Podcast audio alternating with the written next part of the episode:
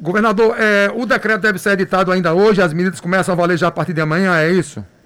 Exatamente. Hoje nós estamos estaremos publicando dentro de alguns instantes o novo decreto que estabelece algumas, algumas regras para o funcionamento de atividades econômicas durante esse período estabelecido entre o dia 24 de fevereiro e 10 de março e outras medidas para o Estado todo. Nós sabemos que estamos atingindo níveis cada vez maiores dessa pandemia, com a chegada das novas cepas e isso se espalhando pelos estados, pelos estados todos do Nordeste, faz com que a gente tenha que tomar, nesse momento, mais medidas visando diminuir a mobilidade urbana. E é isso que nós estamos fazendo. Então, esse decreto prevê que durante o período de 24 de fevereiro a 10 de março, eh, teremos toque de recolher das 22 horas às 5 horas da manhã do dia seguinte. Nós vamos ter o horário fechamento dos bares e restaurantes a partir das 16 horas. Nós vamos ter fechamento também de aulas presenciais nas escolas da rede pública estadual, que ainda estavam para começar. Não será autorizado iniciar agora no dia 1 de março. E nesse período, as instituições privadas de ensino superior, médio e fundamental deverão funcionar exclusivamente através de sistema remoto. Já as escolas e instituições privadas de ensino fundamental, inicial e infantil podem funcionar no sistema híbrido, desde que disponibilize a opção totalmente online para que pais e responsáveis decidam se querem mandar suas, seus filhos para essa escola ou se ela fica em casa através de aula online. E vamos aumentar a fiscalização através da AGEVISA, dos PROCONs estadual e municipal, guardas municipais, toda a força de segurança da Paraíba será utilizada para que a gente possa fiscalizar o cumprimento do decreto. Além disso, os estabelecimentos que estão autorizados a funcionar nesse, nesses horários específicos e que não cumprirem com as exigências e os protocolos apresentados por eles mesmos à Secretaria de Saúde, nós vamos notificar e multar e poderá ser interditado por sete dias no caso de reincidência e em caso de nova reincidência será ampliado para 14 dias. E as multas poderão chegar até 50 mil reais. Nós vamos também, durante esse período, contamos com a, com a uma parceria e a compreensão das igrejas para que durante esse período fiquem suspensas as atividades presenciais sejam só realizadas de forma online e, evidentemente, alguns setores que já estavam funcionando, como salão, academia, é, é, é, construção civil, calcete, indústria, vão continuar funcionando. Entretanto, todos os outros segmentos de eventos, de, de realização de festas, de shows, de teatro, de cinema, terão que ser suspensos durante esse período. Essas, em linhas gerais, são as diretrizes do novo decreto. Em relação à orla paraibana, né? Porque não é só João Pessoa, a região metropolitana inteira tem uma orla bastante bonita e muito frequentada nesse período, com muita aglomeração também. O fechamento da orla está confirmado nesse decreto, governador? Tá, não nesse decreto, mas no decreto municipal que será publicado pela Prefeitura Municipal de João Pessoa e pelas prefeituras que têm, evidentemente, é, é, na área da litorânea. Houve uma reunião ontem à tarde e, e, e se transformou em consenso de que todos os municípios, Conde, João Pessoa, Cabedelo, etc., é, emitirão os seus próprios decretos, complementando as ações do governo do Estado. As ações que nós estamos implementando são ações de forma mais geral e abrange todo o Estado. Entretanto, as coisas específicas para a, a os municípios, como é o caso das, das fechamento da Orla, será publicado através do decreto que o prefeito Cícero Lucena me informou ontem que publicará juntamente com os outros prefeitos. A gente vem falando muito nos últimos dias, governador, sobre a ocupação da rede hospitalar. seja a ocupação da rede privada e também da rede pública, né? As, os municípios que têm hospitais cuidando de pacientes com Covid, os hospitais da rede estadual, e o número está bastante preocupante, né? É evidente, o Estado vem abrindo sistematicamente novos leitos. Nós tivemos, para que a população entenda, é, nós tivemos um pico muito grande nos períodos de julho, agosto. A partir de setembro, os números começaram realmente a cair. Os números de casos e de óbitos começaram realmente a cair. A partir de novembro, nós tivemos uma subida acelerada, um repique muito grande de casos e óbitos. E a partir daí nós começamos a abrir novos leitos, requalificar novos leitos. Já em dezembro, nós abrimos 181 leitos novos. Recentemente, a semana passada, nós abrimos mais 15 leitos novos. E até 8 de março, agora, nós estaremos com 91 leitos novos abertos, sendo 49 de UTI e 42 de enfermaria. E mais uma reserva de 50 leitos, totalizando 141 caso haja necessidade. Acontece que essa abertura de leitos, ela tem uma limitação, não é uma limitação financeira, ela tem uma limitação de pessoal, porque não é um abrir uma cama de hospital, não é colocar um ventilador, não é colocar lá um equipamento qualquer. Você precisa ter o leito completo, inclusive com equipes que possam se revezar e você montar uma escala, porque é 24 horas com equipes permanentes ao lado de cada leito desse. As pessoas muitas vezes não têm ideia de como funciona uma UTI. É 24 horas de funcionamento, sem parar um único minuto, porque os pacientes, principalmente da Covid, exigem uma atenção especial. Por isso o cansaço, por isso o esgotamento das equipes de saúde. Porque um plantão de seis horas para um profissional que está dentro de uma UTI é extremamente é, cansativo e, e estressante dentro dessa, dessa, dessa, de um plantão de seis horas. Então, para que você possa estar abrindo leitos, para que você abra leitos, nós temos uma, uma, uma limitação. Por isso que o decreto complementa, para que a população faça parte dela. Nós só vamos entender, nós só vamos vencer isso, a população entender que é necessário fazer cada um a sua parte. Se não houver essa compreensão, nós vamos perder essa batalha. E o que é que significa perder a batalha? Significa leitos indisponíveis, ou você não ter leitos para atender a todo mundo. É você não ter realmente no Estado a condição de atender no nível que precisa ser atendido a sua população. E olhe que não é o setor público só. Os hospitais privados estão nos seus limites também.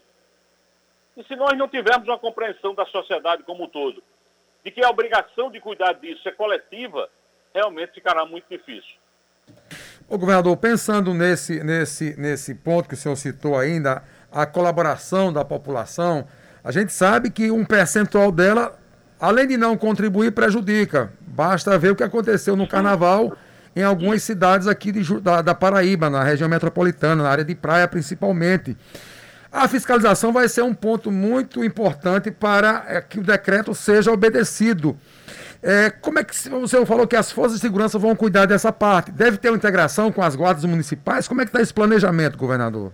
Claro, nós estamos juntando PROCON estadual, PROCON municipal, nós estamos juntando a, a, a, a Guarda Municipal com a Polícia Civil, com o Corpo de Bombeiros, com a Polícia Militar, com todos os órgãos, a GEVISA, PROCONs, evidentemente, que eu já citei, para que a gente possa ter a força de segurança necessária. Batalhão de Polícia Ambiental tem uma função importante, porque nós vamos fechar os parques estaduais para evitar exatamente a aglomeração de pessoas nesses parques durante esse período. Ou seja, há um conjunto de medidas que serão acompanhadas e, claro, eu volto a dizer, para aqueles estabelecimentos que não cumprirem a determinação serão notificados e multados. E se reincidir, nós iremos interditar por sete dias. E se houver nova nova, nova negligência dos, dos procedimentos, vamos interditar por 14 dias. Quando a gente fala dos serviços do governo do estado, desde ontem a gente vem noticiando que alguns serviços estão sendo suspensos também de atendimento ao público. O trabalho interno continua, mas o atendimento ao público sendo suspenso. Exemplo de alguma uma parte do trabalho da PBTU, a FUNAD também está suspendendo alguns serviços é, presenciais. É uma tendência que o serviço público também suspenda nesse período que o decreto vai estar valendo? Claro, nós estamos aqui minimizando o impacto. Então, a primeira orientação, que é interna, não precisa de decreto, é no sentido de que, dentro da administração pública estadual, nós só tenhamos funcionando com atividades presenciais aquelas que são extremamente necessárias. Extremamente necessárias. As outras terão que ser por home office. Até porque nós funcionamos o ano inteiro de 2020, a partir da pandemia de março, nós funcionamos o ano inteiro praticamente com 90% em home office. E estamos ainda continuando com esse mesmo processo, porque não queremos, claro, que haja, através da prestação de serviço por parte do Estado, uma contaminação maior. Governador, é, o governo central deve estar recebendo essa semana aproximadamente 5 milhões de doses entre a Oxford e a Coronavac. A quantidade que vem para Paraíba, como é que vai ser, governador? E como é que está esse processo de vacinação no nosso estado? Normalmente, nós temos um percentual que é destinado a cada estado em função da população, em função da população do grupo de risco. Nós ficamos na expectativa de que haja essa distribuição mais rápido possível. O importante é entender que a, o plano de vacinação ele vai ter uma consolidação muito mais importante agora em março, quando nós vamos receber, o, o país vai receber aproximadamente 42 milhões de doses. Em abril, 60 milhões, em maio, 54 milhões, em junho, 42 milhões. Esses números é que darão a certeza de que até junho a gente terá a população de toda a faixa de risco vacinada. E é isso que nós queremos. É isso que a população precisa entender. Se há um ano atrás a gente não tinha nenhuma arma para lutar, agora a gente tem a vacina. Então vamos ter paciência um pouco, segurar um pouco essa, essa ânsia e essa ansiedade que eu sei que é natural, porque as pessoas estão cansadas e todo mundo está cansado. Eu imagino como deve estar cansado toda a equipe de saúde que estão dentro dos hospitais há um ano tentando salvar vidas. E a gente tem que entender isso. E a população, evidentemente, tem que dar sua parcela de contribuição senão, volto a dizer, ficará muito difícil. Falando ainda sobre as doses das vacinas, na semana passada, o ministro da Saúde, Pazuello, chegou a falar que os estados podem destinar todas as vacinas que forem chegando, porque não haverá novos atrasos. E aí, a, a, o planejamento do estado tem sido, principalmente em relação à Coronavac, guardar metade para garantir a aplicação da segunda dose, né? Para não, não ter risco de não aplicar no tempo certo. A partir de agora, as vacinas que forem chegando serão destinadas direto ou o governo do estado continuará já deixando reservada a segunda dose para os paraibanos? Nós precisamos receber isso oficialmente do Ministério da Saúde. O que houve foi uma fala do ministro numa reunião com os prefeitos. O Ministério da Saúde, as secretarias de saúde, os governos federal e estadual só podem atuar e seguir regras que estejam postas e oficializadas. Até agora, o que existe oficial é a manutenção de você guardar os 50% das vacinas para a segunda dose. Entretanto, se o Ministério oficializar essa postura, nós vamos adotar, evidentemente, que eu também concordo, considerando que em março nós vamos ter aí uma perspectiva de receber 42 milhões e 700 mil doses. Então, eu acho sim que é possível fazer isso, mas precisa ser oficializado pelo Ministério da Saúde. Governador, em relação às obras no Estado, nesse período de decreto, as obras continuam normalmente?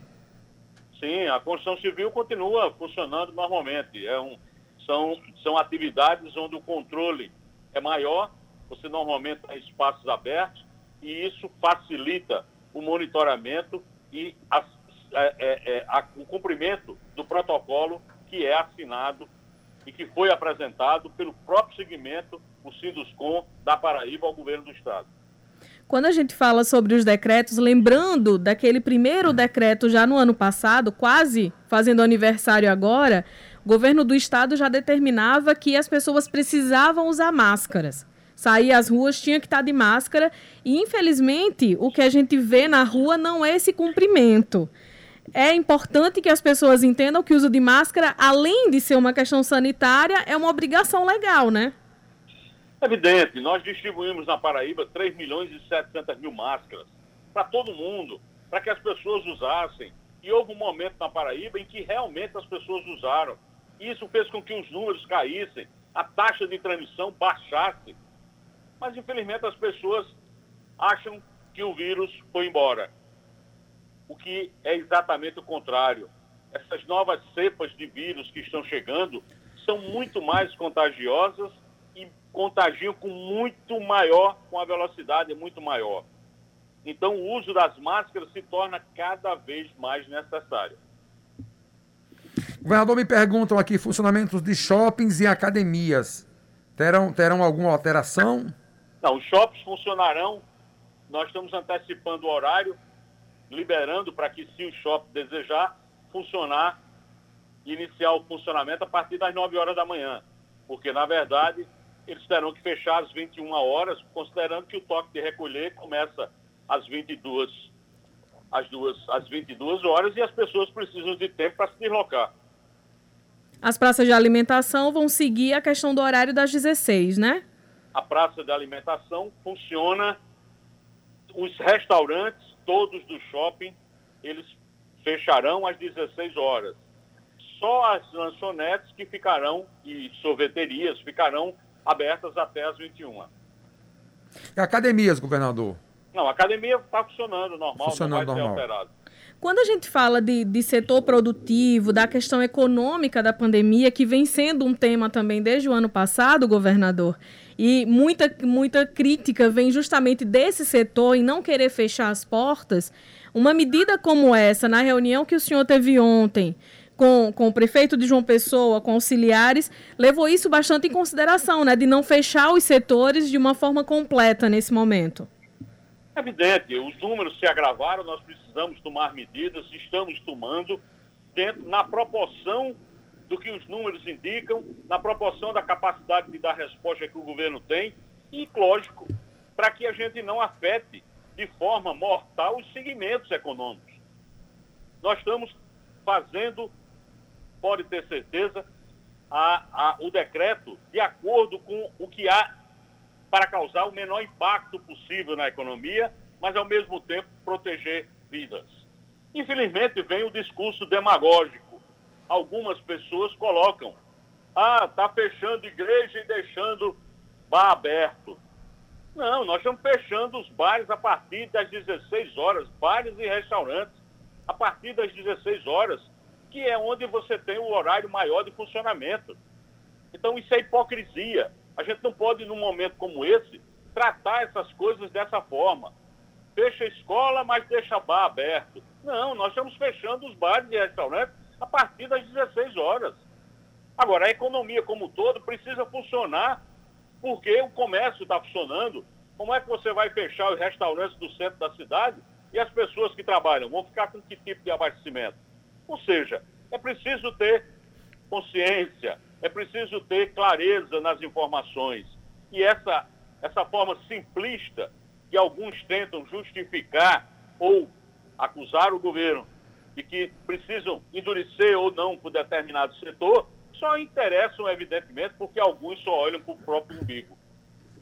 Governador, eu não lembro de João Pessoa é, ter tido toque de recolher. Eu acho que essa é a primeira vez, pelo menos que eu lembre, e eu tenho 47 anos, é a primeira vez que eu lembro, como jornalista, inclusive, nunca vi uma pessoa passar por um toque de recolher.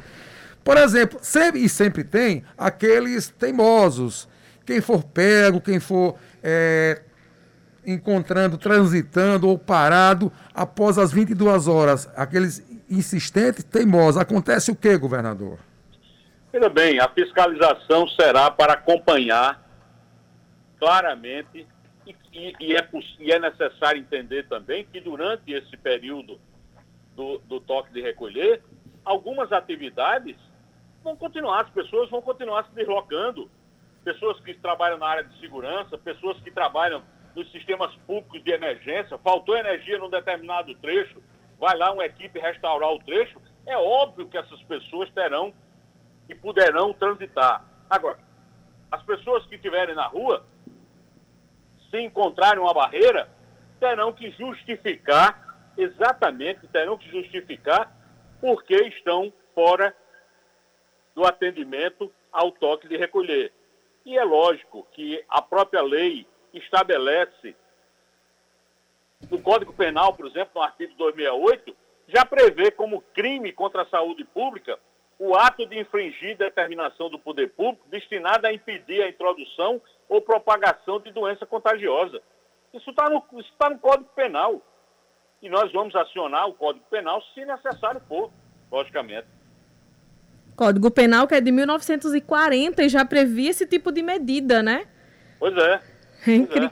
é incrível quando a gente fala, não é uma lei recente, é uma lei que foi, foi escrita e, e publicada poucos anos depois da pandemia da, da gripe espanhola. Então, tinha ainda a memória das pessoas, ainda vinha a pandemia anterior. Hoje em dia, mesmo com todas as medidas, com toda a tecnologia, a gente ainda vê comportamentos parecidos com o que houve 100 anos atrás.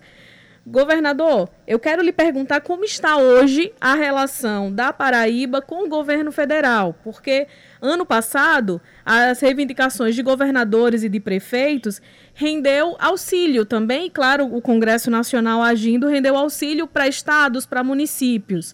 Será que tem a possibilidade deste ano, diante dessa nova onda, com esse aumento de casos, ter auxílio também para municípios e governos estaduais? É, eu, eu, sinceramente, não acredito. Eu não vejo com muita perspectiva que isso ocorra. Até porque o próprio auxílio emergencial que o governo pagou 600 reais, baixou para 300 reais, estão tentando viabilizar pelo menos 250 reais para um grupo que não seria nem o total das pessoas que receberam o auxílio emergencial primeiro. E imaginar que a partir daí os estados tenham ajuda, eu confesso que eu não, não tenho muita fé que isso ocorra, não. Nós estamos trabalhando internamente para que o Estado se organize na sua gestão fiscal e possa dar os resultados que a sociedade espera. Mas eu não confesso que eu não espero que, que venha dessa vez nenhum auxílio do governo federal para a, a compor as perdas de receita como tivemos no ano passado. Queremos agradecer muito sua participação conosco, o governador João Azevedo. Desejar um ótimo trabalho. Estaremos aguardando a publicação do decreto, assim como todos os paraibanos nesse momento, decreto estadual e também os decretos municipais. Bom trabalho para o senhor e boa tarde. Obrigado. E mais uma vez aproveitar a oportunidade para dizer à população desse estado: nós estamos no pior momento da pandemia. Este é o pior momento da pandemia que poderá ser ainda mais agravado a partir de março, com reflexo exatamente das atitudes e da forma como foi tratado por algumas pessoas o, o feriado do carnaval. Então nós temos que ter essa consciência coletiva, usar máscaras, lavar as mãos, passar álcool e gel e manter distanciamento social. Enquanto você não se vacinar com as duas doses e passar 20 dias depois da segunda dose, você não está protegido. Você não está protegido. E é isso que nós queremos, é que toda a população seja vacinada e que a gente proteja as pessoas dessa terrível doença que é a Covid-19. Então vamos continuar atentos, porque realmente há, há uma esperança real que é a vacina. Entretanto, ela só chega até o até o meados deste ano, aí sim nós teremos uma condição completamente diferente do que nós temos hoje.